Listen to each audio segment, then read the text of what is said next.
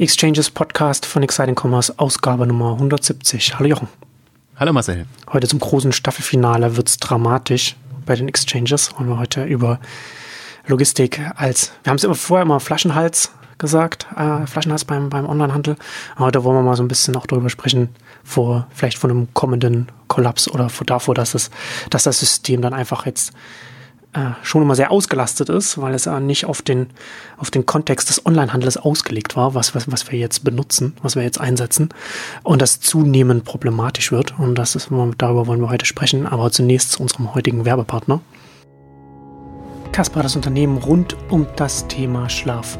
Kasper stellt ideale Matratze für alle her und schickt sie direkt an die Kunden ganz ohne Umwege und ohne überzogene Kosten. Die preisgekrönte Schlafoberfläche vom hauseigenen Ex Expertenteam entwickelt und obsessiv designt, wird geliefert in einer sehr kleinen praktischen Box, bei der man erstmal denkt, da ist nie im Leben eine Matratze drin. Das kann ich bestätigen. Ich habe von äh, Kasper eine Matratze gestellt bekommen, freundlicherweise. Kann sagen, ja, die Box ist sehr klein, da, wenn man die aufmacht, da entfaltet sich dann die Matratze erst einmal. Kann man sich mal gar nicht vorstellen, dass die Matratze in der Größe drin ist, die man sie bestellt hat. Übrigens auch passend zum Thema. Äh, die Terminlieferung wurde bei mir von äh, Livery ausgeführt. Und passend zu der Matratze kann man auch ein reaktives, doppelschichtiges Kissen und extrem weiche, atmungsaktive Bettwäsche bei Casper kaufen. Dadurch, dass Casper direkt an die Kunden liefert, können sie mit sehr niedrigeren Preisen arbeiten bei ihren Matratzen, weil sie so auf die Zwischenhändler verzichten können und dieses Ersparnis an die Kunden weitergeben können. Das Casper Ingenieurs- und Designteam hat tausende von Stunden damit verbracht, die Casper Matratze zu entwickeln. Die Matratze vereint federndes Latex und stützende Memory-Schäume zu einer Schlafoberfläche, die zum einen nicht zu hart und zum anderen nicht zu weich ist, also sagen wir genau richtig. Und äh, ich kann es bestätigen, die Nächte auf, dem, auf der Casper-Matratze sind fantastisch. Das atmungsaktive Design sorgt außerdem darüber hinaus für eine konstant angenehme Temperatur, also im Winter wie im Sommer angenehm. Casper-Matratze kann man schon für 400 Euro in der Größe 80 x 200 cm bekommen. 90 x 200 cm kostet 450 und das geht dann hoch bis zur ganz großen 180 x 200 cm für 800 Euro. Das Beste, auch hier nochmal, der Kauf einer Casper-Matratze ist absolut risikofrei. Die Lieferung als auch die Rückgabe sind kostenlos und die Matratze kann 100 Nächte lang Probe geschlafen werden. Kann man also drei Monate lang testen, ob die Matratze wirklich das Richtige für einen ist. So sehr äh, ist Kasper von seiner eigenen Matratze überzeugt. Wollte man danach nicht zufrieden sein, holt Kasper die Matratze kostenfrei bei einem zu Hause ab und man bekommt das Geld zurück. Also alles Punkte, die für Kasper sprechen, weil man im Bett ein Drittel seines Lebens verbringt und da sollte man sich eine gute Matratze gönnen und auch eine Matratze gönnen, bei der man weiß, dass man auf der gut schlafen kann. Den kostenlosen Versand der Casper-Matratze gibt es jetzt innerhalb Deutschlands, Österreichs und der Schweiz. Und die Casper-Matratzen, die man hierzulande kauft, äh, sind made in Germany. Unsere Hörer haben auch einen Promocode, mit dem man 50 Euro Preisnachlass auf die Matratze bekommt. Der Promocode ist Exchanges packen das dann auch nochmal äh, in die Show Notes. Kurzer Hinweis, dieser Promocode bezieht sich natürlich nur auf den Kauf der Matratze, nicht auf Kissen und Bettwäsche. Ja, Logistik. Ähm, das ist schon immer noch, das, es beschäftigt uns jetzt auch schon eine Weile. Dich ja jetzt auch schon äh, länger in Exciting Commerce und das ist ja auch schon seit, seit wir Exchanges machen, auch immer wieder ein Thema. Was passiert da, was, wann, wann wird da mal was Innovatives gemacht, das äh, den, den, die Bedürfnisse des Onlinehandels und den, den Wandel einfach sehr viel stärker dem, dem entspricht. Und es wird ja schon langsam auch dramatisch. Ne? Wir haben jetzt im Vorfeld haben wir so kurz ein bisschen darüber gesprochen, dass es ja gerade äh, in der Weihnachtszeit, da ist es, da ist, das sind dann alle Kapazitäten dann bis, bis an der Auslastung und darüber hinaus.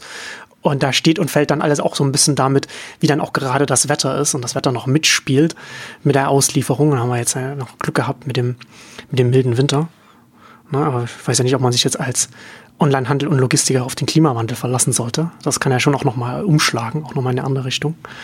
Und ja, wir haben jetzt, äh, Per hat jetzt im Supermarktblog ja auch einen interessanten Beitrag geschrieben, mit dem wir auch noch ein bisschen sprechen wollen und hat da zumindest über ein, über ein erstes Projekt auch von, von UPS, was, was sie da in Hamburg machen, wollen wir gleich ein bisschen in, noch ein bisschen weiter darauf eingehen, äh, geschrieben, was, was die da machen das ist schon, das finde ich schon interessant, gerade im Feld, im, im, Umfeld dessen, was wir, wir haben ja in den vorigen Logistikausgaben auch mal darüber gesprochen, was DHL zum Beispiel mit seinen Paketkästen macht. Und ich bin da sehr skeptisch, was das angeht, weil es sehr, sehr, sehr lange dauert, bis das wirklich spürbar äh, bei der Bevölkerung ankommt und sich auch beim Markt bemerkbar macht. Und selbst dann, ne, also ob jetzt was äh, Es ist dann auch nicht die Frage, ob so ein, so ein Paketkasten dann auch tatsächlich dann die Auslieferung entlastet, weil dann die gleichen Fahrzeuge auch dann zum Paketkasten fahren müssen, ob sie jetzt an der Tür klingeln oder es dann in die Kästen dann reinschieben, macht dann erstmal keinen Unterschied für die, für die letzte Meile. Und das ist ja dann auch so ein bisschen so das Problem. Und deswegen finde ich gerade so spannend, was UPS da äh, in der Hamburger Innenstadt als ein erstes zartes Projekt da so ein bisschen austestet.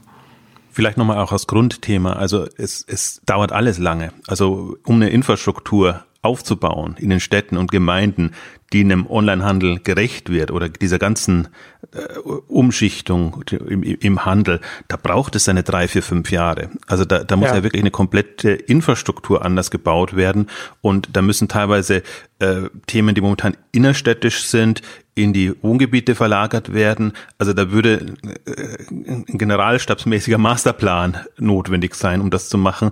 Und das ist auch so ein bisschen, worum es mir jetzt zum Beispiel geht bei der Ausgabe, dass ich sage jetzt, also ich habe bei jedem, vor jedem Weihnachtsgeschäft, und wir hatten jetzt wirklich zwei, zwei Jahre extremes Glück mit dem Wetter.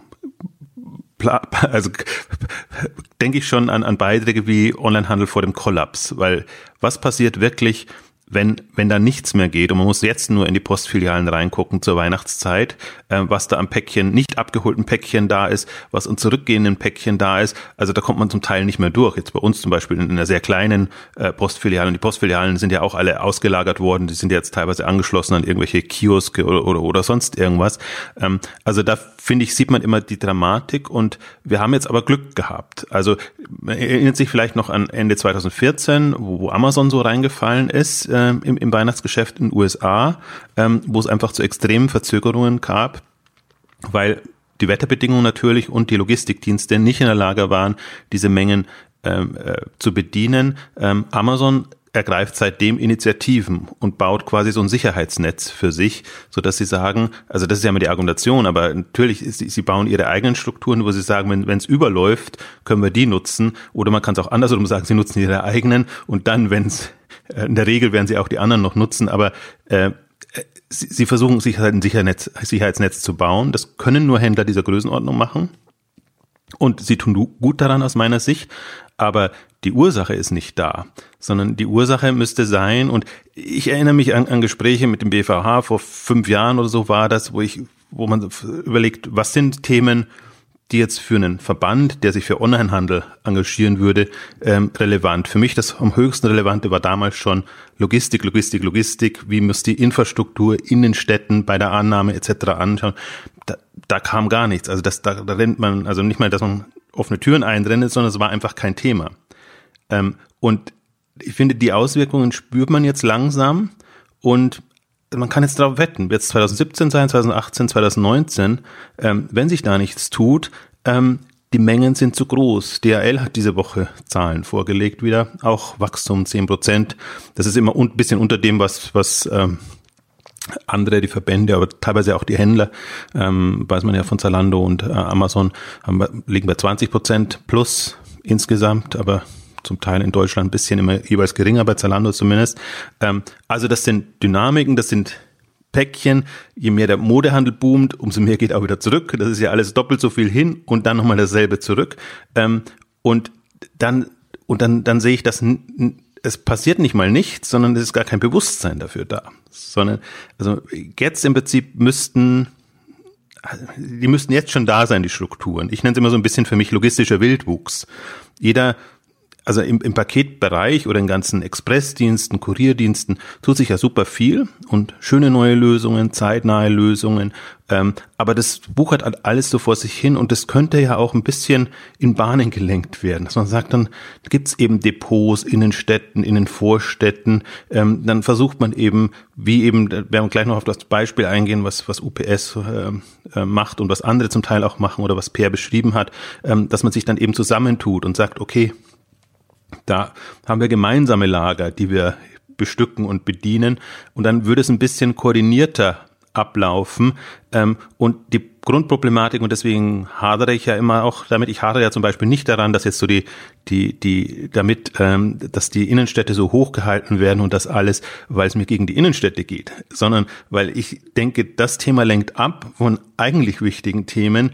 Ähm, natürlich, wer will, soll die Innenstädte retten. Aber das, also aus meiner Sicht sind sie nicht zu retten, aber das ist mal das eine. Aber die parallel muss eine Infrastruktur entstehen, ähm, die den neuen Versorgungsgewohnheiten, nenne ich es jetzt mal bewusst, um es nicht Onlinehandel und, und Versandhandel zu nennen, ähm, gerecht zu werden. Weil man sieht ja jetzt, es gibt schnelle, zeitnahe Lieferungen und ob die, woher auch immer die kommen und ob man das äh, Lager jetzt Laden nennt oder nicht oder stationär oder wie auch immer. Also das werden Zwischenlagerdepots sein und die werden sich auch lohnen. Die werden nicht mehr so glamourös sein wie die üblichen Läden, die man heute kennen. Also glamourös, Supermarkt, weiß ich nicht, ob der glamourös ist, aber sagen wir mal, die, es reicht ein Lager. Ja. Wenn man, ähm, und, und von dort aus kann man die, äh, die Endnutzer dann letztendlich ähm, bedienen. Und ja, wir haben es immer aus anderen Sicht haben wir schon betrachtet natürlich. Wir haben die Logistikausgaben ja gemacht, wo wir ja gezeigt haben, welche Services entstehen da, ähm, wer macht das. Also Amazon treibt es voran, Amazon greift aber hauptsächlich auf Dienste oder Zalando auch, Livery, äh, Tiramisu, ähm, andere zurück. Also es ist ja schon ein ganzes schönes Wort, Ökosystem, das da entsteht ähm, in dem Bereich. Also deswegen es wird getrieben. Die Onliner treiben das voran und, und versuchen das Bewusstsein wecken, auch bei den Leuten, dass, dass man seine Produkte schnell haben kann. Ähm, aber in, auf der anderen Seite, also da wird mir wirklich Angst und Bange, wenn ich das sehe. Und da mache ich mir auch wirklich Sorgen um, um den Onlinehandel, weil ich auch gerade bei, bei kleineren einfach sehe, die wachsen zum Teil 30, 40, 50 Prozent und schicken da ihre Ware raus und machen und die DRL kommt mit, mit Riesenlastern und, und schickt und tut und ich stelle mir dann immer vor, was passiert auf der anderen Seite, wenn das bei den Kunden ankommen muss und, und bin, bin äh, äh ganz erstaunt. Also die, die, Thematik, die ja dann immer kommt, ja, die Lieferwegen verstopfen die Städte und alles. Das ist ja vielleicht so, dass, wir es auch immer dem, dem Onlinehandel noch negativ ausgelegt wird, ähm, dass das äh, verschmutzt und, und Städte äh, belagert etc. Jetzt geht DHL schon mit ihrem Street Scooter in die Richtung, dass man natürlich umweltfreundliche Fahrzeuge hat. Also sehe ich auch das geringere Problem, ehrlich gesagt, an. Ähm, aber man, man denkt nicht an die Wurzel des Übels. Warum ist denn das so? Und warum gibt es diese äh, Reihen von Lieferfahrzeugen, die dann die, die Städte verstopfen? Ähm, also da würde ich mir wirklich einen Bewusstseinswandel wünschen und ich glaube, das ist ein Thema, was wir ein bisschen ausführlich heute auch, auch besprechen können, weil es eben so schöne Initiativen gibt. Also war mir nicht so bekannt, dass es durchaus, ich sehe immer nur diese lokalen Marktplätze und wir retten den stationären Handel jetzt äh, in, in den äh, Gemeinden Initiativen, aber Per Schade hat es jetzt mal im Supermarktblock zusammengetragen, UPS ist da noch im B2B-Bereich, muss man auch dazu sagen, ein, ein Treiber oder sagen wir, die testen jetzt schon mit Hamburg, mit anderen Städten, ähm, ähm, ist aber noch nicht so sehr im, im B2C Bereich, dass es jetzt da so große Initiativen gibt. Es gibt so einzelne, was mich sehr freut, wenn ich das sehe. Ähm, aber spannend finde ich ja, äh, welche Gedanken äh, die, die Anbieter sich gerade machen. Ich frage mich halt grundsätzlich, wenn, wenn, wenn du das so beschreibst, wo da das Koordinationsdefizit liegt innerhalb der Branche. Ne? Also, oder beziehungsweise wo die Frage, die Frage, ähm, welche Akteure sich eigentlich damit beschäftigen sollen, das vorantreiben sollen. Ne? Also können wir ja verschiedene sagen. Also mal Logistiker, wir haben die Händler, wir haben dann die Verbände, du hast ja schon gesagt, dass eigentlich, eigentlich müssten die Verbände das äh, nach vorne treiben, weil die. Ist für mich ein absolutes Verbandsthema. Genau, weil das ja, das ist ja der das ist ja der Branchenkoordinator, der Branchenthemen vorantreibt, was also wer, wer sonst? Also hätten wir einen vernünftigen E-Commerce-Verband, um es mal ja. so klar sagen, ja. dann wäre das, das das erste Thema, was, was angegangen werden muss, in den Städten oder in den Gemeindekommunen ein Bewusstsein zu wecken. Leider haben wir keinen äh, E-Commerce-Verband. Alle schmücken sich immer mit dem E-Commerce-Label, aber niemand denkt im Prinzip aus einer Online-Perspektive heraus und deswegen liegt das Thema komplett brach. Also wenn da jetzt nicht aus der Not wahrscheinlich bestimmte Gemeinden dann doch entgegen der klassischen Propaganda sich solchen Themen widmen, ähm, dann ist das schon ein Plus, aber das muss man den Gemeinden hoch anrechnen, eine Stadt Hamburg oder anderen. Aber in der Regel sind ja dann die, die, die Dienstleister oder die Händler, die die Initiative ergreifen und dann Bewusstsein wecken. Also eine, eine, eine koordinierte konzertierte Aktion in die Richtung ähm, vermisse ich jetzt eigentlich schon seit, seit Jahren. Vor allem, weil dann natürlich auch andere Initiativen kommen könnten. Ne? Wenn es jetzt von der Stadt kommt, dann geht es ja eher darum, jetzt einen Missstand wieder zu mindern. Also, also die, die Lieferfahrzeuge, die alles verstopfen und nicht zwingend darum, jetzt einen Grundstein für etwas zu legen, was künftiges Wachstum unterstützen kann. Ne? Und das wäre ja dann eher was, was ein Verband dann systematischer angehen könnte und angehen sollte. Und wenn man sich gerade, ne, wenn man sich die, wenn man sich das, das Marktwachstum anschaut, dann frage ich mich, und das, dass da bis jetzt auch nichts passiert, frage ich mich schon, ob es nicht tatsächlich zu, in Anführungszeichen, ne, einer Katastrophe erstmal kommen muss, damit dann tatsächlich mehr, mehr angeschoben wird. Ich befürchte es fast. Also deswegen ist das, ich habe das eigentlich fast schon einkalkuliert, ja. dass ich sage, das wird jetzt, also so, so ähnlich wie, wie mal die, wenn, wenn die, wenn die Bahn zusammenbricht oder wenn, wenn, wenn, wenn die, die, die äh, Lufthansa streikt oder sonst irgendwas, also wo es eher aus einer Streikrichtung herkommt, ähm, dass es irgendwann zu einem Kollaps kommen wird und dann wird entweder argumentiert, ja, seht es, das funktioniert eh alles nicht. Also dann schlägt es eher zurück auf den Onlinehandel. Nur auf stationäres Verlass kann ich mir schon gut vorstellen, dass die Argumentation kommt. Aber im Grunde ähm, das strukturelle Thema, ich glaube auch, also das, das wird wahrscheinlich erst den einen oder anderen aufgehen, ähm, wenn, wenn er, wenn er es dann tatsächlich sieht, obwohl es so vorhersehbar ist, weil äh, das ist ja selbst, selbst der, der hinterherhinkendste Verband propagiert wahnsinnige Wachstumszahlen im, im Online-Bereich. Ähm, und, und dann, dann dadurch ist es absehbar. Also ich, ich würde mir halt auch, was mir so ein bisschen fehlt, ich meine, man kann ja auch Panik machen, jetzt aus Händlersicht, obwohl man keine Macht hat. Aber ne, dass, dass die kleinen Händler und, und andere irgendwie sagen, ähm, äh, die Qualität stimmt einfach nicht in dem Bereich. Also die stimmt ja ohnehin nicht. Das haben wir ja immer wieder mal durchdekliniert.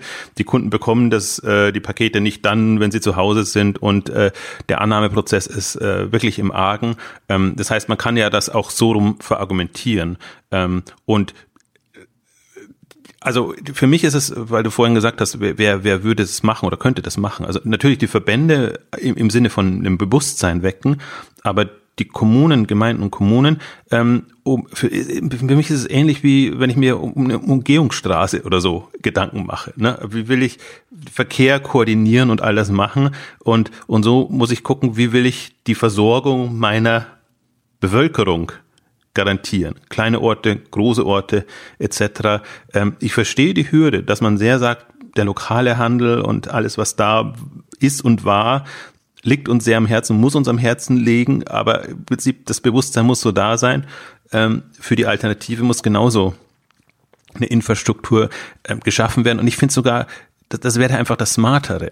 Ne? Also wenn man, wenn, wenn, wenn man da in Vorleistung ginge und sagt, das kann ja auch je nach Stadt und Region unterschiedliche Lösungen geben, aber auf die können sich dann die Dienstleister und die Händler einstellen ähm, und es würde verzahnt erfolgen und nicht so wirklich, also momentan ist wirklich Wildwuchs und äh, der, der Stärkere gewinnt und momentan natürlich prescht ein großes Amazon voran, also neben DHL und Hermes und UPS, die, äh, PTE, wenn man das alle durchnimmt, habe jetzt jemand vergessen, ähm, äh, Amazon qua Größe, Zalando durchaus auch, aber immer in Kooperation. Ähm, und das ist nicht also das ist natürlich eigennützig. Das ist nicht äh, im Sinne der bestmöglichen Lösung für die Stadt, Region, Bevölkerung, sondern das ist die beste Lösung für den jeweiligen Anbieter oder vielleicht auch die beste Problemlösung, also der, der Ausweg, den man, den man hinbekommt. Also ich, ich, ich denke mir das oft, wenn ich jetzt auch, also jetzt bei mir in München, bei dir in Berlin, aber auch wenn, wir, wenn man jetzt sagt, wo, wo man herkommt, aus den kleineren Orten oder so, ähm, welche Lösungen kann man mhm. sich da vorstellen? Und man hat ja Gewerbegebiete, man, man hat ähm, äh, im Prinzip auch frei werdende Flächen im, im stationären Bereich, äh, so dass man sich durchaus was überlegen könnte. Das wird jetzt nicht die Innenstädte beleben. Das ist jetzt, äh, deswegen ist es ja so unpopulär. Aber das würde äh, das Glück der Bevölkerung ja. und auch aller Beteiligten, die jetzt am Onlinehandel beteiligt sind, doch extrem steigern, äh, wenn man sagt, okay, das sind jetzt ein paar Szenarien, ein paar Lösungen, auf die man sich einstellen kann. Genau, und es ist ja schon auch etwas, was, was von den Städten, von den Gemeinden auch parallel vorangetrieben werden kann. Ne? Also natürlich kann sich eine Stadt ja auch trotzdem damit beschäftigen, wie können wir die Innenstädte wiederbeleben und, und parallel dazu überlegen, wie können wir, wie können wir den Onlinehandel, die Versorgung, also die das Konsumverhalten der, der Bürger auch entsprechend infrastrukturell unterstützen. Also in dem, in dem Zusammenhang, ne, als, als ein Beispiel jetzt hier in Berlin, auch in anderen Städten, gibt es mittlerweile dedizierte Parkplätze für Carsharing. Ne, das ist so, um, um das mal als ein Beispiel zu nennen, was man, was man machen kann, wo man sagt, okay, man, man schafft halt Plätze, wo dann, wo dann auch nur Autos hingestellt werden, die von Carsharing-Diensten kommen. Auch nicht festgeschrieben auf dem Carsharing, sondern äh, einen speziellen Dienst, sondern Carsharing-Dienste, die dann eben auch helfen, dann äh, das Parkplatzproblem ein bisschen zu entlasten, weil, weil man dann nicht zwingend das Bedürfnis hatte, ein Auto zu besitzen. Oder nicht alle zumindest, andere natürlich dann schon, aber ne? Also, und das heißt ja nicht, dass man dann jetzt alle Parkplätze abschafft für, für privat besitzende PKWs, sondern dass man parallel dazu Raum schafft für Dinge, die, die da noch äh, möglich sind. Und äh, in der Richtung äh, kann auch gerade auch von den Städten auch einiges kommen, was, was da die letzte Meile unterstützen kann, weil, wie gesagt, die Lösung einfach nicht ist, dass jetzt noch mehr, noch mehr LKWs äh, fahren und noch mehr Lastwagen fahren, die dann, die, die dann äh, auf, dann in, in der zweiten Spur dann, dann parken. Also gutes Beispiel, dass, so dass man auch sieht, dass was vorangeht. Also äh, je nachdem, welche Themen eben im, Fokus stehen. Gut, äh, hier ist es dann immer sehr offensichtlich, dass quasi die, die Entlastung des Straßenverkehrs ähm, da ist. Ähm, es muss halt vernünftige Argumente geben, warum man das macht. Ne? Und wenn man, wenn man das natürlich sieht, wenn wir jetzt da uns dafür einsetzen, schaden wir gleichzeitig dem, dem stationären Handel, ähm, dann, dann wird es sehr, sehr schwierig. Ähm, aber ich glaube halt, die, die, die, die große Chance ist in, in so einer Phase, dass eine Stadt und, und eine Gemeinde sich wirklich Gedanken machen kann. Möchte, setze ich eher auf Depots, ähm, setze ich auf, wie soll ich sagen, äh, äh umweltfreundliche Fahrradlösungen oder sonst irgendwas. Ähm, also es gibt, finde ich, eine, eine ganze Palette, wie man letztendlich die letzte Meile oder den, den, den innerstädtischen oder sagen, ich, ich sehe es gar nicht mehr innerstädtischen, weil ich glaube, das muss in die Wohngebiete. Ähm, und, und das ist, das ist das äh, Spannende eigentlich daran, dass man in Stadtvierteln denkt und, und weg aus dieser traditionellen Sicht einer, einer Stadt kommt. Ähm, ich finde auch, also es gab ja, ich habe wirklich nochmal nachgeguckt und ähm, diese ganzen Smart City Initiativen, die es überall gibt, die jetzt auch im, im Zug der Digitalisierung einerseits vorangetrieben werden, aber auch generell, wie, wie kann man besser wohnen und wie, wie können, kann sozusagen eine, eine Stadt im 21. Jahrhundert aussehen. Und das da, da gab es eine Initiative, ähm, auch eine bundesweite und, und berlinweit vorne und die ist dann wieder eingeschlafen, äh, aus welchen Gründen auch immer. Also die war jetzt auch nicht geprägt in Richtung Logistik und all die Geschichten, sondern eher schon so die wirklichen smarten digitalen ähm, Lösungen in dem Bereich. Ähm, aber sowas fehlt im Prinzip, dass man sagt, das ist wirklich ein, ein strukturelles Thema, das wir jetzt haben, die nächsten 10, 20 Jahre, wo wir quasi komplett unsere unsere Wohnsituation, unsere Versorgungssituation ähm, umbauen, umdenken müssen. Und da müssen wir nicht immer in Richtung Industrie 4.0 und was weiß ich 4.0 ähm, denken, sondern da müssen wir tatsächlich auch, glaube ich, in so eine Richtung denken. Und gut, dass du es erwähnt hast, weil das sind für mich die anderen Baustellen oder, oder Beispiele, das ganze Sharing. Thematik im Autobereich, im ja auch im, im Airbnb-Bereich, in anderen Bereichen, ähm, was natürlich auch äh, also Uber auch, äh, MyTaxi oder, oder wie sie alle heißen, also wo, wo im Prinzip neue, äh, smarter organisierte Dienste an die Stelle bestehender Struktur ähm, äh, treten.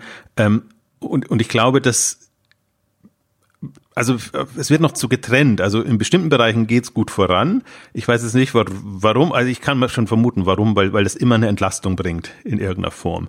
Und das Dumme am Onlinehandel, es bringt in dem Sinne nicht eine Entlastung, sondern es bringt eine Verlagerung.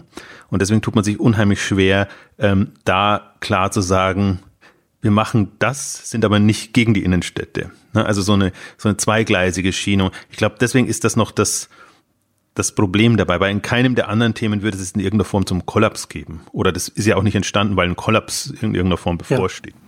Naja, und es fehlt natürlich dann auch der entsprechende Lobbydruck von, von den Online-Händlern oder, oder ihren, ihren Verbänden entsprechend. Ne? Also das, das, das spielt ja dann auch bei Politik, auch bei lokaler Politik auch mit rein. Und das wäre ja dann auch, wäre dann jetzt auch die Frage, ne? Also wenn ich jetzt, wenn man, wenn man jetzt annimmt, man hat jetzt eine Gemeinde, eine Verwaltung, die tatsächlich das Thema angehen will, welchen Ansprechpartner hat sie denn dann heute? An wen, an wen richtet sie dann? Also theoretisch wäre es ja ein Verband, aber haben wir ja schon gesagt, da wird das Thema nicht, wird das Thema an keiner Stelle vorangetrieben. Wo geht's, wo geht so eine Gemeinde dann jetzt hin? Also wäre es dann, wäre es dann Lieferdienste wie, wie ein UPS dann zum Beispiel, was, was sie da in Hamburg machen? Oder, oder kleinere wie Livery oder ähm, oder direkt zu den Händlern und mit denen dann äh, sprechen, was sie sich vorstellen ja, im können. Gru Im Grunde müssen sie ja zu gar niemandem hingehen, sondern sie müssen ja im Prinzip die, die Vorgaben machen und sie müssen eine, eine Welt entwerfen, wie sie sich's vorstellen. Sie müssen sich eher untereinander abstimmen aus meiner Sicht. Und natürlich kann man miteinander sprechen, aber es ist ja nicht, es muss ja nicht nach Vorgabe des Onlinehandels erfolgen. Also momentan erfolgt de facto nach Vorgabe oder der Lieferdienste, äh, weil man halt das macht, was möglich ist. Aber spannender finde ich ja tatsächlich, äh, wie, wie kann eine, eine, eine zeitgemäße und bevölkerungsgerechte Umgebung aussehen, Umwelt aussehen in, in, in dem Bereich. Ich habe mir gerade auch überlegt, wenn du, wie du gesagt hast, im Prinzip Parteien, also welche Partei käme, äh, könnte sich so ein Thema auf die Fahnen schreiben. Natürlich müsste das alles äh, ähm, kommunal auf kommunaler Ebene ähm, passieren, aber kann man das unter Umweltgesichtspunkten sehen, kann man es unter Wirtschaftsgesichtspunkten äh, sehen oder was auch immer. Weil ich glaube, ein anderer Treiber könnte tatsächlich auch die Bevölkerung sein, weil die leidet ja in Anführungszeichen auch drunter. Das ist unbequem, das ist, äh, also wenn man jetzt mal sagt, verstopfte Stadt, Straßen und alles, das ist ja niemandem äh, eine Freude. Ähm, also ich, ich glaube durchaus, dass das auch ein Thema sein kann, was jetzt ähm, von der Seite getrieben wird. Ähm, und, und das ist ja für mich ohnehin das Schizophrene. Also wer, wer propagiert denn die Innenstädte? Ist das die Bevölkerung? Also sagt man immer Shop Local und, und diese Initiativen kommen natürlich von den lokalen Händlern, die eine sehr starke Macht und Lobby haben und, und das vorantreiben. Hat man da die Leute an Bord? Also es ist immer so eine, jeder sagt, er wäre dafür, bestellt aber dann trotzdem online.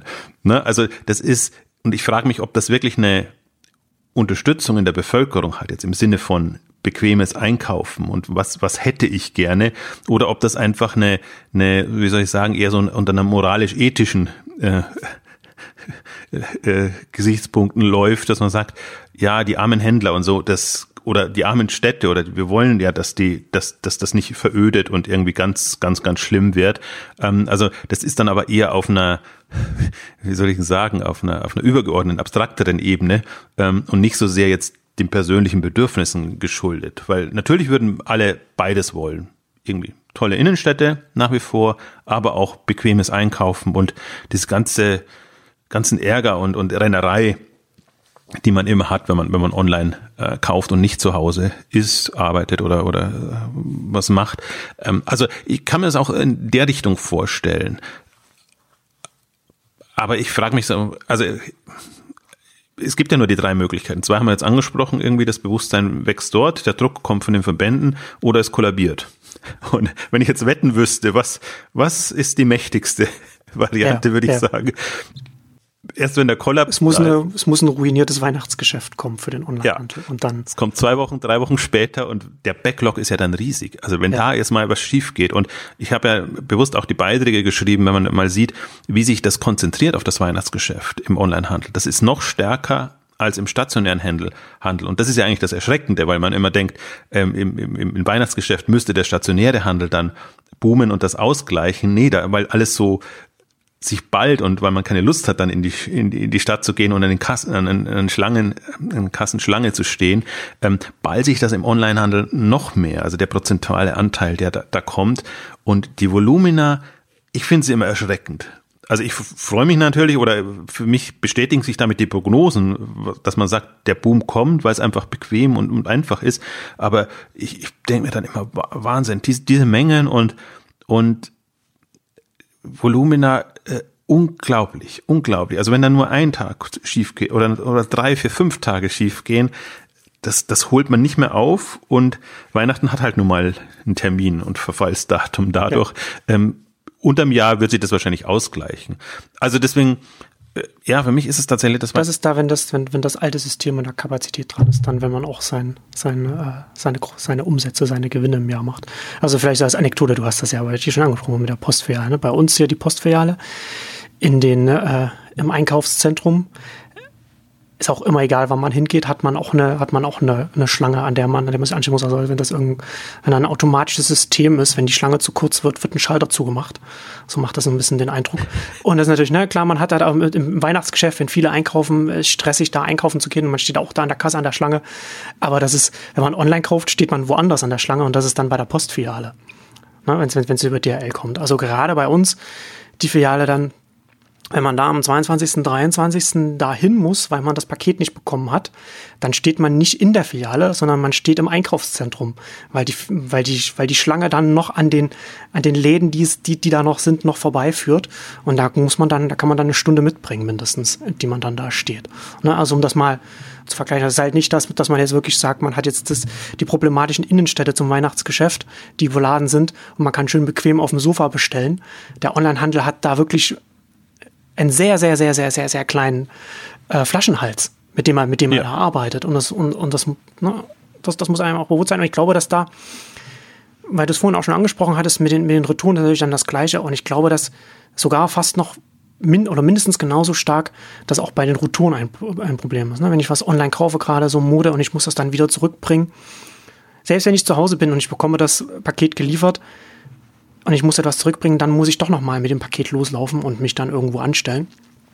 Da hat man natürlich dann ne, also als ein Beispiel, wie, wie man das dezentral entlasten kann, das sind natürlich dann die DHL-Shops zum Beispiel sehr praktisch, wenn DHL da so Partner hat direkt, und dass man dann halt nicht im, zur Postfiliale gehen muss, sondern man geht 300 Meter weiter und gibt es bei einem DHL-Shop ab. Da macht das dann schon noch einen Unterschied. Aber selbst selbst da ne, muss man dann trotzdem noch mal das Haus verlassen, sage ich jetzt mal, um das immer wieder zurückzubringen. Und da ist es dann auf der anderen Seite natürlich, ne, wenn dann halt jetzt ein, ein Zalando dann auch einführt, dass es die Sachen auch abholt, da ist dann wieder mehr auf der Straße unterwegs. Ja, und also es ist halt alles so ein, es ist halt so ein, so ein, so ein System, mit dem man sich, mit dem man sich schon auf einer, auf einer höheren Ebene beschäftigen muss. Ich, ich glaube, es wird unterschätzt in der Branche, was, was, was das auch für ein, für ein Wachstumsbremser ist. Ja, das Problem ist, dass das, das ist ein Übel, dass der Handel nicht in der Hand hat. Alles andere wird ja. optimiert, Conversion und, und, Kundenzufriedenheit gemessen und, und alles Mögliche. Das hat der Handel nicht in der Hand. Ähm, das passiert einfach so. Und es ist ja nicht so, dass es nicht Lösungen jetzt gibt. Also du hast jetzt, also das Spannende ist, es gibt Dutzende von Möglichkeiten, die jetzt getestet werden. Ob das jetzt irgendwie andere Annahmestellen sind, ähm, ob das irgendwie auch eine, eine koordinierte Annahme ist, dass man eben Bescheid bekommt, ob das jetzt meinetwegen, würde ich sogar reinnehmen, wenn man, wenn, wenn eben in die, äh, in die Autos geliefert wird, in die Kofferraum, in den Kofferraum geliefert wird und, und solche Sachen. Also es ist ja durchaus äh, eine unheimliche Kreativität entstanden, was es an Lösungen gibt. Das wuchert aber halt alles. Also, ähm, und, und ich glaube, das, das sich mal aus der anderen Seite anzugucken und sagen, okay, das sind uns genehme Lösungen, jetzt aus Stadtgemeindesicht, äh, sage ich jetzt mal. Ähm, da, das wollen wir, das wollen wir nicht. Ähm, wenn wir wollen halt nur, dass sei es, dass, dass nur ein Dienst äh, sich um unsere Stadt kümmert zum Beispiel und der soll lokal, regional verankert sein, der soll äh, kommerziell sein, der soll irgendwie mit Beteiligung der Bevölkerung koordiniert werden. Also das Spannende ist eigentlich jetzt, ich, wir haben diese ganzen ähm, Ansätze und äh, jetzt kann man sich diese Welt so gestalten, wie sie optimal, ideal für die, für die jeweilige Stadt, Gemeinde, Stadtviertel etc. ist. Das finde ich eigentlich das Spannende. Also es ist nicht mehr so jetzt, dass man so auf, auf grüner Wiese und sich dann irgendwelche abstrakten Dinge überlegen muss, sondern man kann alles auch testen. Und das fand ich auch so spannend jetzt an, an dem Beitrag von Per, der ja mal am, an UPS, und das geht jetzt schon länger durch die Medien, aber er hat es wirklich mal so sehr kompakt zusammengefasst, ähm, beschrieben hat, äh, was sind jetzt, sind auch alles Krücken, also Superkrücken zum Teil, also dass eben die, die, die Lastwagen einmal in die Stadt reinfahren, der Lastwagen da abge, also der, der, wie nennen immer das, das abstellbare Teil, den, den oberen Teil, also der, der Kasten, Container, ja. so rum, ähm, abgestellt wird und von da aus dann mit Fahrrädern oder anderen äh, äh Bewegungs-, Fortbewegungsmitteln ähm, das beliefert wird, die einfach umweltfreundlicher sind. So dass also die letzte Meile quasi nochmal aufgeteilt wird. Ja, aber das ist natürlich, es sind so absurde Bilder, die er da auch gemacht hat, weil wenn dann plötzlich in der Straße quasi mit Absperrung drumherum so ein Container steht, da sieht man halt wie. Ja, ja klar, es ist halt ein professorisches Experiment. Ja. ja. Also das, das, das ist natürlich jetzt auch nicht das Ziel dabei, ja. aber das koordiniert und deswegen diese. Aber ich finde, dass, dass das auch schön die Richtung zeigt von dem, was, was man, was man sich auch überlegen kann auf einer Systemebene, was man da machen kann. Also der Depot-Gedanke ist auf jeden Fall sehr, finde ich extrem wichtig, auch, auch wie man das macht, wo man die deponiert, wie man die anbindet, ob da die Nutzer, Kunden Zugang zu haben oder eben nicht, oder ob das nur ein reines Fulfillment ähm, Depot wird. Ähm, also finde ich ich finde das hochspannend als Thema, sich da, da, Gedanken zu machen und sich mal jetzt wirklich rein. Man muss ja nicht immer von München und, und, und Berlin und alles ähm, denken, sondern wirklich mal so in auch kleinere Städte mit 20.000, 30.000, 50.000 Einwohnern, ähm, wo man wirklich im Prinzip so Beisp also Exempel statuieren kann, dass man sagt, das, das, das ist jetzt eine ideale, moderne, zukunftsfähige Infrastruktur. Dann kann man tatsächlich auch überlegen, muss das muss das nah an Geschäften sein oder kann man Geschäfte da, Händler integrieren? Man sieht ja jetzt an Prime Now, äh, die, die, das als Marktplatz organisiert wird, wo, wo sie eben Bäcker, Metzger und alles mit, mit reinnehmen. Also muss der Metzger wieder paar hundert Meter weiter sein und man muss es da irgendwie nochmal abholen oder da irgendwas machen oder kann man das nicht integrieren unter dem reinen Liefer- und Versandgesichtspunkt? Und da müsst, da würden dann tatsächlich andere Ideen entstehen. Aber halt sehr viel koordiniertere. Und das fände ich eigentlich eins der spannendsten Felder. Das finde ich auch immer so enttäuschend, wenn jetzt, es gibt ja so viele, die sich mit, mit, mit Local Handel und allem äh, äh, befassen, wo es zu 90, 95 Prozent immer nur um die Themen geht, wie rette ich das, was bestehend da ist, wo, wo ich mir eigentlich Szenarien wünschen würde. Das wäre für mich Zukunft des Einkaufens und wirklich äh, weitergedacht. Ne? Was, was sind so alternative Abholmöglichkeiten. Und das ist ja alles nicht schön. Also ja. ich bin genau bei dir. Paketkasten ist eine Lösung, ist aber suboptimal, braucht sehr lange. Dann haben wir die Packstationen, Amazon Locker, die das jetzt mit voller Wucht ausrollen. Und ich finde das sehr spannend, weil das war ja die Kritik vor zwei, drei Jahren, als, als wir auch die DHL-Ausgaben gemacht haben. Also, wie langsam kommt ihr mit den Paketkästen voran? Und man sieht jetzt Amazon Tankstellen, ähm, Amazon gibt Partnerschaften ein und machen das. Ich habe mir zum Beispiel auch gedacht, Stichwort Tankstelle, wir werden Richtung Elektroauto gehen. Also ich kann mir durchaus vorstellen, dass die Tankstellen das auch machen und überlegen, ähm, was, wenn es weniger treibstoffgetriebene Autos gibt, wie, wie, was mache ich dann aus den Flächen, die ja eigentlich immer schön liegen? Braucht ja dann trotzdem noch Ladestationen, aber gerade da hat man Unternehmen, die dann ein flächendeckendes Netz schon von, von äh, Locations haben, die sie, die sie auch äh, für andere Sachen einsetzen können. Ne? Das ist ja auch mal eine Frage, mit, mit wem kann man zusammenarbeiten, der diejenige jetzt nicht nur lokal etwas hat, sondern vielleicht auch äh, länderübergreifend. Und da ist das, das ist natürlich sowas wie, wie, wie, Tankstellen bieten sich natürlich dann da an, das auch, auch, mit, auch mit einzusetzen. Ähm, ich finde es aber gerade, dass, dass die Richtung, die DHL geht, finde ich auch deswegen spannend, weil es weil es eine Flexibilität mitbringt. Ne? Also weil man hat, weil man ja gerade sich da überlegen muss, man braucht das Jahr über vielleicht nicht die gleiche Kapazität, wie man, wie man sie im Weihnachtsgeschäft zum Beispiel braucht, wenn man, wenn man so einen Peak drin hat. Oder wenn man, keine Ahnung, vielleicht wird ein, wird ein Prime Day irgendwann mal eine ähnliche Peaks haben oder so. Ne? Also kann er, je nachdem, welche Richtung das, das mal geht, weil, weil du die Packstation angesprochen hast, Packstationen sind im Weihnachtsgeschäft auch praktisch nutzlos. Also es ist eine Lotterie dann für die, ja. für, für die Endkunden. Nee, das ist einfach, das ist nicht, das ist nicht breit gefächert da. Aber man sieht das Potenzial. Aber ich weiß gar nicht, ob ich das so propagieren würde. Für mich ist das wirklich, das ist eine der schlimmsten Krücken, die, die es gibt irgendwie. Die ist, also das, die, die sehen nicht gut aus. Das haben, sind wirklich nur Nutzwert. Die, die, die stehen rum und und das ist wirklich so eine ganz schlimme Krückenlösung, äh, wenn man wenn man sich nicht an das Grundproblem äh, machen will. Also ich kann mir da sehr viel gefälliger Lösungen vorstellen.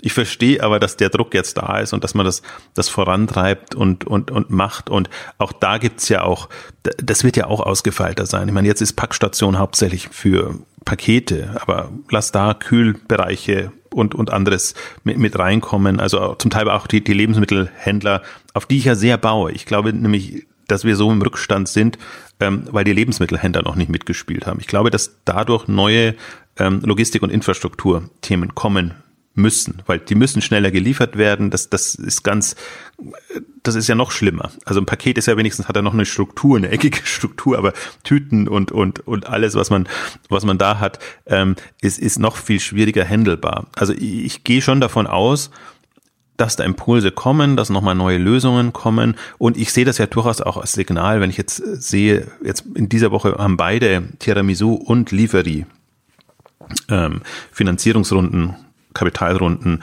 äh, bekannt gegeben und beide spannende Konstellationen. Tiramisu mit Shell, und schon Daimler drinnen. Also da sieht man auch im Prinzip so, dass das alles unter dem Mobility-Thema so ein bisschen äh, fällt und, und dass das ganz gut reinpasst und dass nicht nur jetzt der Handel und klassische Paketdienste da ein ja. Interesse haben. Also DPD ist bei bei Tiramisu auch noch an Bord. Ähm, also schon auch, aber nicht nur. Und da merkt man halt, aus welchen unterschiedlichen Richtungen das getrieben wird. Das fand ich die eine spannende Konstellation und die andere durchaus, dass jetzt auch äh, Otto Hermes äh, mit, mit Liefery da einsteigt, wo sie sich, ja, das ist drei, vier Jahre her, wo sie sich noch sehr weit weggetan haben, was sie gesagt haben, Same-Day-Delivery nie und wenn dann für ganz wenige. Und sie waren ja mal an Shuttle beteiligt und, und haben das dann äh, ja, sind ausgestiegen und zwei Jahre später dann der, der Einstieg bei, bei Liefery und ähm, gerade Liefery finde ich so ein, also muss, muss Tiramisu auch mit reinnehmen, also aber beide sind so Innovationstreiber gerade, weil sie sich wirklich überlegen, wie kann ich meine Infrastruktur, die ich habe, und das ist ja nicht eine, äh, ist ja eher eine koordinierende Funktion, die die übernehmen. Also die, die haben, also die haben so eigene Zwischenlager und haben äh, ähm, Netzwerk an Kurierdiensten oder ja, wenig, wenige eigene eigentlich. Also kann man immer noch diskutieren, äh, wie äh, ob das die tollsten Jobs sind. Aber jetzt geht es erstmal um den um Service, um, um das, was man an, an, an Infrastruktur anbieten kann. Und dann sieht man halt, wie, wie rührig die gerade sind. Ähm, also zum Teil gibt es ja auch die Übersichten von Livery, wo sie überall vertreten sind, ähm, in, in welcher Form. Ähm, dann, äh, ich fand den Tudor-Service spannend, wo man wirklich sagt, also ich als, als als ähm, Nutzer kann mir quasi von mehreren Händlern was bestellen, bekomme das aber dann gebündelt nur einmal an die Haustür geliefert. Das heißt, das würde dann der, der Logistikdienstleister machen. Genau sowas meine ich auch. Also die, wenn ich jetzt aus, aus Stadt- und Gemeindesicht denke, ne, also ich bündle, ich weiß die und es gibt Kollegen so von uns, sage ich jetzt mal, die, die, die haben hunderte von Amazon-Bestellungen. Also zum Beispiel nur. Also die nutzen das wirklich super intensiv, da kommt praktisch jeden Tag im Päckchen. Und, und das ein bisschen koordinieren und sagen, kommt halt nur alle drei Tage oder dann, wenn ich es wirklich brauche, dann ist es Prime Now und, und kommt sehr schnell. Also auf so eine Welt muss man sich ja einstellen und darf sich nicht von den Zahlen jetzt diese Mittelwerten verleiten lassen. Meine Güte, dann bestellt man halt einmal in der Woche oder einmal im, im Monat oder einmal im Quartal wie das dann in, es gibt ja schöne Struktur. Also das haben sich schon, die Vielbesteller haben schon extrem zugenommen. Wir haben ja auch die Ausgabe gemacht mit den unterschiedlichsten äh, Arten von Vielbestellern, ähm, auch, auch nach Generationen ähm, gestückelt. Ähm, also und, und das ist die eine Richtung, da koordinieren. Das andere, was, was ich auch immer noch mal spannend finde, sich auch mal zu überlegen, ob man nicht äh, im, im, ob man sich nicht zum Beispiel in einer Hausgemeinschaft oder in, in, in, in also in der Familie eh, aber in einer Hausgemeinschaft sozusagen koordinieren kann, dass man sagt, ich habe da die und die Dinge muss ich bestellen und das mache ich sozusagen in einem Aufwasch, damit es halt dann einmal nur hinkommt und das wird dann innerhalb der äh, äh, des Hauses oder der der also Familie ist es eh möglich ähm, verteilt. Also ich glaube, wir kommen in Volumina rein, ähm, so dass wir uns nochmal komplett neue strukturelle Gedanken machen können und das das wird eh passieren. Also das werden, also das sind, sind Startups-Themen alles. Also dass da, dass da das vorangetrieben wird. Ähm, deswegen mache ich mir da gar keine Sorgen, dass das nicht kommt. Das ist jetzt auch mit Lieferie und mit anderen gekommen. Ich mache mir Sorgen um die Koordination und um den, die Rahmenbedingungen, die, die da sind. Ähm, die, die sehe ich komplett nicht momentan. Ja, und das wäre ja dann schon noch ein, ein lokales äh, Stadtthema, ne? Dann noch so lokale, also äh, Paketdienstleister oder Logistikdienstleister dann auch entsprechend mit der, mit der entsprechenden Infrastruktur zu versehen, dass sie dann dann auch sowas anbieten kann. Ich muss ja nur gerade denken, so innerhalb der Hausgemeinschaft hat man ja jetzt schon eine, schon eine Arbeitsteilung. Wenn es, wenn es in einem Haus ein Büro oder einen Laden gibt, dann ist das ja die indirekte Paketannahmestelle, für der man dann immer das alles, alles abholen kann. Kommt man dann auch immer ins Gespräch. oder so, aber ich meine, das, das ist ja auch. Ja, yeah, aber von der anderen Seite auf, aufgezogen, ja ich glaube auch, dass Häuser anders organisiert werden müssen. Ja. Also so wie Häuser, haben wir ja auch immer gesagt in Anlassgaben, so wie Häuser irgendwann eine Garage bekommen haben oder unterkellert irgendwas. Äh, es muss jetzt nicht gleich ein Concierge-Service sein, wie irgendwie bei den ganz äh, äh, Betuchten, aber äh, zwischen Paketkasten, sage ich jetzt mal, und Concierge-Service, wo, wo das angenommen wird, äh, da gibt's noch Wege dazwischen. Und ich, ich glaube auch, also so wie alle Häuser jetzt gerade seniorengerecht irgendwie ausgestattet äh, werden, weil man eben weiß, dass die Bevölkerung überaltet und äh, ein, ein Haus ohne Fahrstuhl äh, sich sehr schwer tun wird, noch, noch Mieter zu finden. Also so kann man auch diese Themen machen, wie auch immer dann so ein, so ein Raum aussieht. Ne? Und das, das, das finde ich auch spannend. Also ich finde auf dieser ganzen Ebene jetzt Annahme ähm, gibt so viele spannende Felder, äh, die jedes für sich schon ähm, irgendwie interessant sind, durchzudenken, vor allen Dingen, weil das ja auch alles koordiniert werden kann. Es ist ja nicht mehr so, es wird da abgelagert, sondern das ist alles mobile Anwendung, man kann es mit, mit mobilen Zugängen, man kann das alles jetzt sehr schön technisch, technologisch äh, unterstützt machen. Ähm, und ich glaube, das, das bringt halt nochmal auf eine, auf eine neue Ebene und macht es dann sowohl bequem als auch cool. Also von Coolness kann in dem ganzen Thema ja noch keine Rede sein. Da warte ich mir, äh, da, da, da bin ich noch gespannt, wenn da mal die mobile Generation aufwacht und irgendwie coolen Services in dem Segment baut. Ähm, aber also da, da unheimliches Potenzial und aber ich sehe halt eher so schon den Zeitdruck. Ne? Also das, das ist jetzt nicht so, Infrastruktur muss erst da sein, bevor die Welle kommt und im Grunde die Welle ist da und jetzt gucken wir mal. Also, also wie du schon sagtest, ne, es dauert halt auch alles eine Weile, bis es dann tatsächlich spürbar im Markt verfügbar ist. Also jetzt von den ersten Experimenten und dann wird es ausgerollt. Dann hat man auch nochmal Lern Lerneffekte, die, wenn man das im großen Stil dann äh, etwas etabliert, ne, das ist, da haben wir schon so eine, so eine, so, so, so, so eine Zeitlücke, da die, in der, in der sagen wir mal, einiges passieren kann. Ähm, aber ich komme halt immer wieder darauf zurück, wer koordiniert das an welcher Stelle, wer, wer bereitet, wer stellt was zur Verfügung. Also gerade, ich habe jetzt, ähm, wer hat da ja auch über, darüber geschrieben, dass jetzt äh, in Berlin jetzt zwischen, zwischen Mitte und Prenzlauer Berg jetzt eine Verteilstation von der Stadt bereitgestellt wird, was dann, was dann vielen Paketdiensten zur Verfügung steht als Infrastruktur, dass sie nutzen können. Und ich glaube, so etwas, so etwas muss noch sehr viel mehr auch passieren, denn wenn wir jetzt, wenn wir tatsächlich jetzt mal von einem, von einem Super-GAU sprechen, von einem Kollaps, der Kollaps, der kommen kann, glaube ich, dass da mittelfristig vor allem die großen Händler davon profitieren werden. Und damit meine ich konkret auch einen, auch einen Amazon, das einen Marktplatz hat und das eine eigene Logistik noch dazu aufbaut. Und wenn Amazon es schafft, die Logistik so gut aufzubauen, dass bei den, dass bei den Endkunden, sage ich jetzt mal, sich das Gefühl einstellt, dass wenn man vor Weihnachten noch ein Geschenk bestellen will, dann macht man es am besten bei Amazon auf dem Marktplatz, weil man es dann geliefert bekommt. Weil bei den alten, bei den anderen Kleinen, die auf DRL und so weiter setzen müssen, wenn Amazon dann schon auf seine eigenen setzt, ähm, mit, man bei denen nicht so hundertprozentig sicher ist. Ne? Es reicht ja schon, dass man sagt, zu 70 Prozent kommt es an, aber es reicht mir nicht. Ich will halt zu 100 Prozent wissen, dass, es, dass ich es bekomme und dass ich nicht, wenn es und ich bin zu Hause und wird nicht geklingelt, dann muss ich doch zur Filiale und, und, und stehe dann drei Stunden in der Schlange und so weiter. Das ist das Problem, wenn, wenn, wenn die Branche und auch die Städte es vielleicht nicht schaffen, da eine, Koordination und, und eine Infrastruktur bereitzustellen, auf der so etwas dann, auf der man dem Kollaps begegnen kann, dass ein, dass ein zentraler Koordinator wie ein Amazon dann mit einem Rutsch noch sehr viel schneller Marktanteile nehmen kann äh, und auch seine Position noch weiter verfestigen kann, als es sowieso schon der Fall ist. Absolut. Also das ist genau das, warum ich ja das Bewusstsein gerne wecken möchte, um, um auch dem, dem, dem kleineren Händlern zu verdeutlichen, ähm, dass es wirklich eine Falle, die da ist, in die er voll reintappt, wenn, wenn, wenn nichts passiert. Ähm, weil muss es ja auch so sehen. Amazon hat jetzt wieder drei Jahre Vorsprung. Denen ist es vor drei Jahren passiert.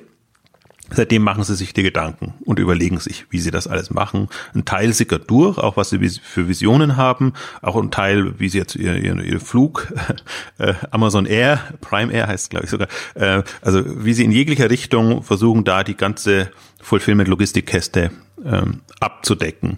Ähm, drei Jahre Vorsprung. Das heißt, wir werden es wieder erst in drei, vier Jahren sehen. Nach sieben Jahren ist ja meistens so ein Zyklus, bis, bis, bis die Struktur dann da ist. Und wenn man dann erst anfängt, ist ganz schwierig. Und wo du das so erzählst, es gab kürzlich auch eine äh, schöne Dokumentation über DHL.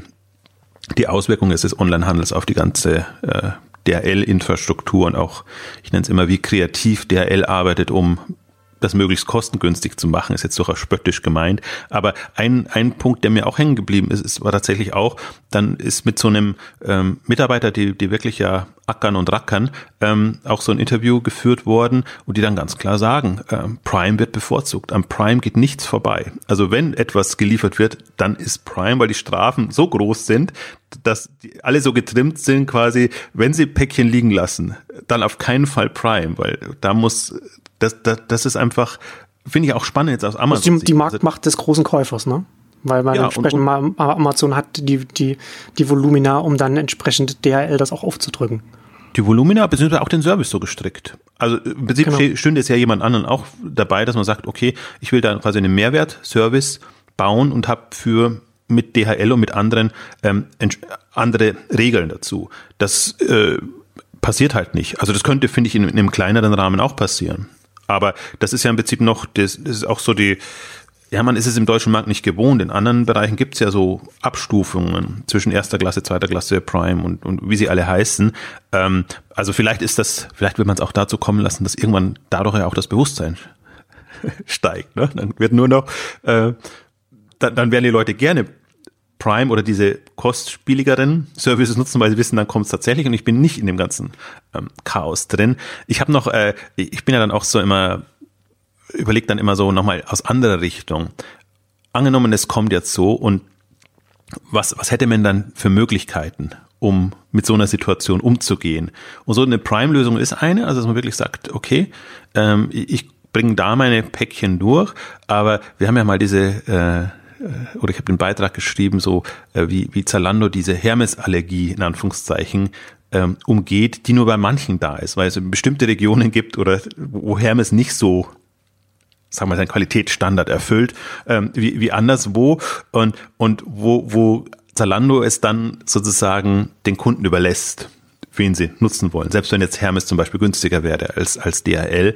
Und ich würde sogar sagen, alles ist datengetrieben inzwischen. Das heißt, es wird sich irgendwann herauskristallisieren. Was sind denn die Städte, Regionen, wo es schwierig ist, mit die Lieferfristen einzuhalten? Und ähm, das wird man durch Beschwerden oder durch sonst irgendwas irgendwann in der Datenbank erfassen können und, und, und Cluster bilden können.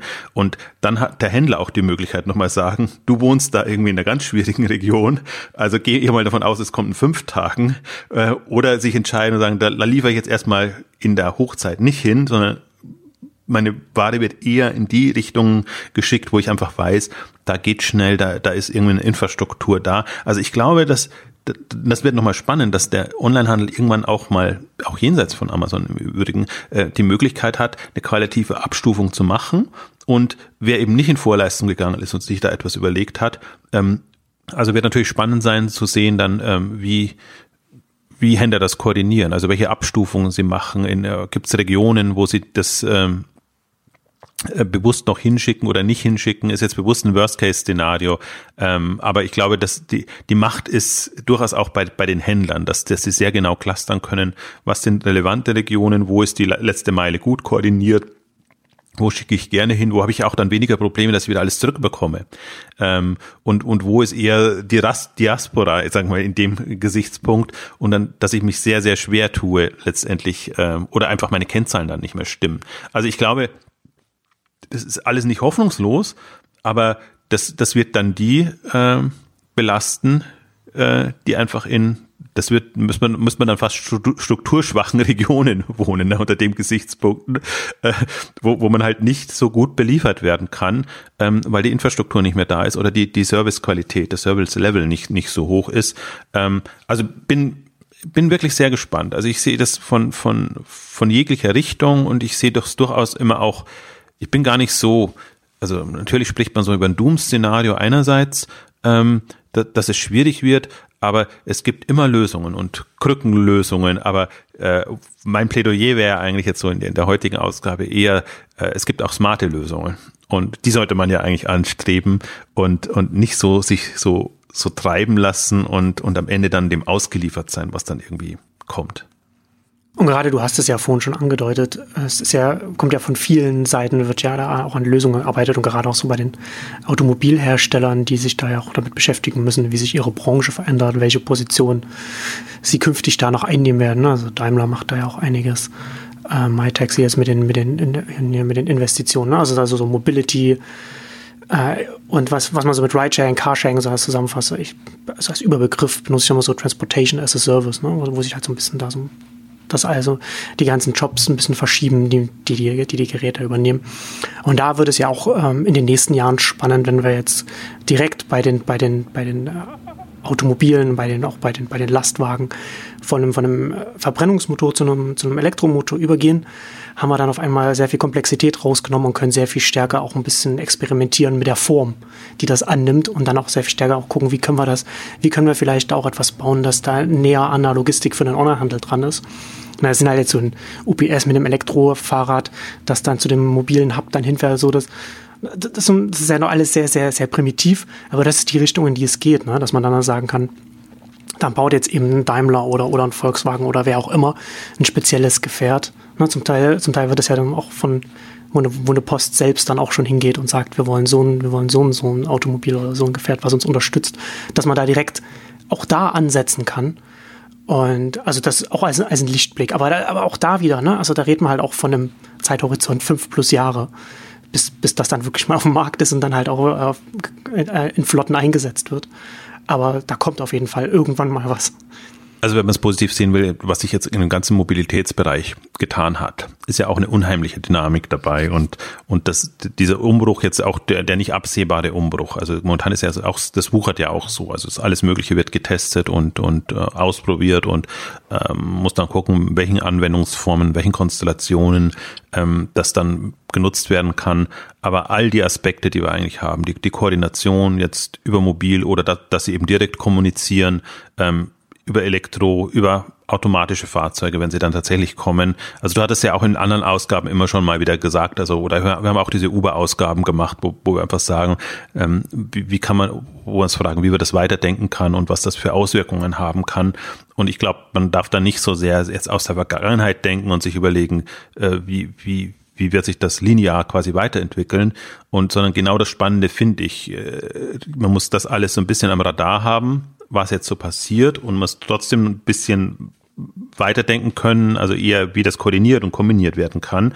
Und daraus macht man dann Überlegungen, wie, wie, wie so eine Welt aussehen kann. Und ich finde, die, die muss gar nicht, also gar nicht handelsorientiert sein.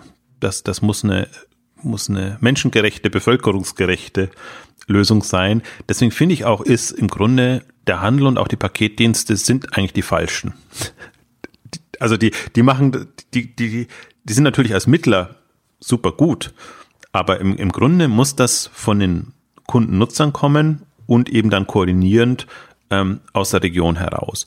Und das kann durchaus Rahmenbedingungen genü genügen, die, die man selber festlegt. Und ich fand auch, den, den Aspekt wollte ich gerne noch mal kurz drauf eingehen, weil hatten wir vorher, aber ähm, auch da kann man in Richtung regionale Arbeitsplätze und, und regionale Firmen und all das ähm, denken und, und, und das tatsächlich auch fördern, weil man sieht ja ohnehin, die, die Struktur ist ja eine, also vieles geht in koordinierende Funktion über.